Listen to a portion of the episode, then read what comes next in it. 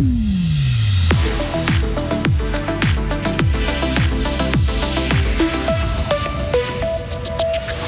Taxer les plus riches pour le climat, c'est l'idée d'une initiative des jeunes socialistes. ChatGPT devant la justice en cause les droits d'auteur, un problème connu mais qui n'est pas prêt de se résoudre.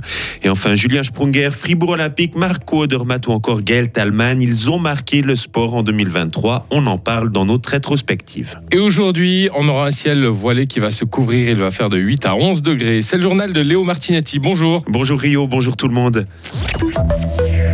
Les plus riches doivent passer à la caisse pour lutter contre la crise climatique. Les jeunes socialistes ont lancé une initiative populaire et ils ont réussi à récolter les 100 000 signatures nécessaires. Le texte demande la mise en place d'un impôt sur les successions qui dépasse 50 millions de francs. L'argent encaissé permettrait de financer les changements de chauffage, le développement des énergies renouvelables ou les reconversions professionnelles. Les riches sont les premiers responsables de la crise climatique. C'est donc à eux de payer. Émilie Baumgartner est responsable de la section fribourgeoise de la jeunesse socialiste. On ne veut pas faire payer les 99% pour la crise climatique. Là, on vise vraiment les plus riches. C'est même pas 1% de la population. C'est euh, pas la population, la classe moyenne qui va devoir payer. Là, c'est assumé, c'est une volonté, cette fois, de vraiment cibler les plus riches de Suisse. Oui, c'est clairement ciblé sur les plus riches parce qu'on le voit, euh, ils émettent beaucoup plus de tonnes de CO2 donc ils doivent passer aussi à la caisse. L'initiative des jeunes socialistes suisses sera déposée début février 2024. L'UDC va devoir se trouver un nouveau président. Marco Chiesa ne briguera pas un nouveau mandat à la tête du parti. Il l'annonce aujourd'hui dans plusieurs journaux suisses. Une commission travaille déjà pour lui trouver un successeur dès mars 2024. Marco Chiesa souhaite rester actif en politique, mais contrairement à ses prédécesseurs Albert Rechtier et Uli Morer, il affirme ne pas être intéressé par le Conseil fédéral. À l'étranger, le transport maritime reprend timidement en mer Rouge. Des navires ont repris du service après euh, les attaques perpétrées par des rebelles Houthis du Yémen. Des attaques qui avaient contraint plusieurs géants du transport maritime mondial à renoncer à cet itinéraire mi-décembre. Les États-Unis ont donc décidé de mettre en place une force multinationale de protection maritime en mer Rouge.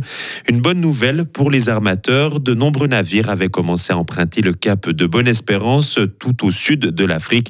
Mais il s'agit d'un détour long et coûteux. You. ChatGPT remet-il en question le droit d'auteur Une question déjà soulevée par des artistes traducteurs et écrivains qui s'estiment copiés par l'intelligence artificielle générative. C'est au tour du New York Times de porter l'affaire devant les tribunaux américains.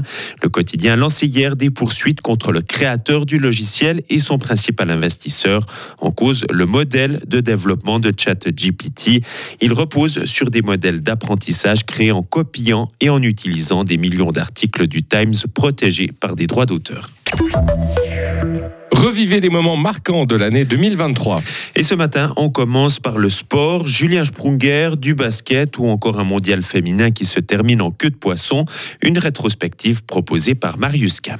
Le 7 octobre 2023, Julien Sponger rentre encore un peu plus dans l'histoire de Fribourg-Gotteron. 1000 matchs sous le même maillot et une victoire ce soir-là 3-1 contre le rival Berne. Un capitaine ému à l'heure de l'interview. Je rends compte du, travail euh, accompli depuis tant d'années, du chemin parcouru. Euh, quand tu es là devant et puis que euh, tu, reçois autant d'amour, autant de reconnaissance d'autant de monde, je crois que ça peut pas te laisser indifférent. Et puis c'est vrai que j'étais vraiment très ému. Mais tout n'a pas été rose en 2023 pour Gotteron. L'élimination prématurée en pré-playoff contre Lugano a fait planer le doute. Et pourtant, Christian Dubé est resté et ça paye pour le moment avec une troisième place. Trop con. À présent, le puck pour la balle orange. Fribourg Olympique a tout gagné. La Supercoupe, la Coupe de Suisse et surtout un 21e titre de champion de Suisse. Tout ça pour la dernière saison de Petar Aleksic. L'entraîneur sera resté en tout 10 ans à Fribourg Olympique. C'est le sportif suisse de l'année 2023. Marco Odermatt est le roi du circuit blanc. Une victoire mythique à Adelboden. Deux titres mondiaux en descente et en géant à Courchevel.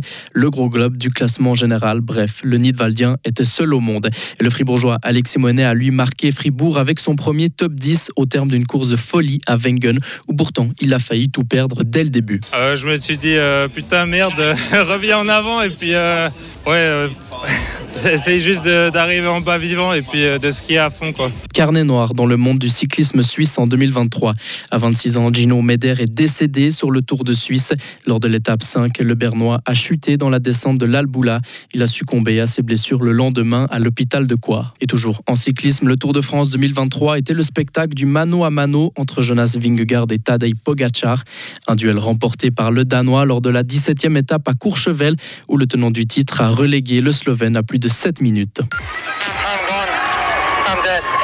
Grand rendez-vous estival, le mondial féminin s'est déroulé en Australie et en Nouvelle-Zélande et c'est l'Espagne qui a triomphé en finale face à l'Angleterre. Malheureusement, la polémique du bisou forcé de Luis Rubiales sur une de ses joueuses a pris le dessus sur le sportif. C'était également la dernière danse de la gruyérienne Gaëlle Talman après plus de 100 sélections. Et ce soir, Radio FR vous proposera une nouvelle rétrospective de l'année 2023. Retrouvez toute l'info sur frappe et frappe.ch. La météo avec Frappe, votre média numérique régional. Le temps avec un ciel qui va se voiler, qui va se couvrir, mais toujours de la douceur. Température de 8 à 11 degrés. Concernant vendredi, le temps reste variable et doux avec quelques averses en journée. Le week-end, samedi, sera nuageux avec une amélioration. Et puis on attend une dégradation le dimanche, l'après-midi. Tout ça jusqu'à la nouvelle année.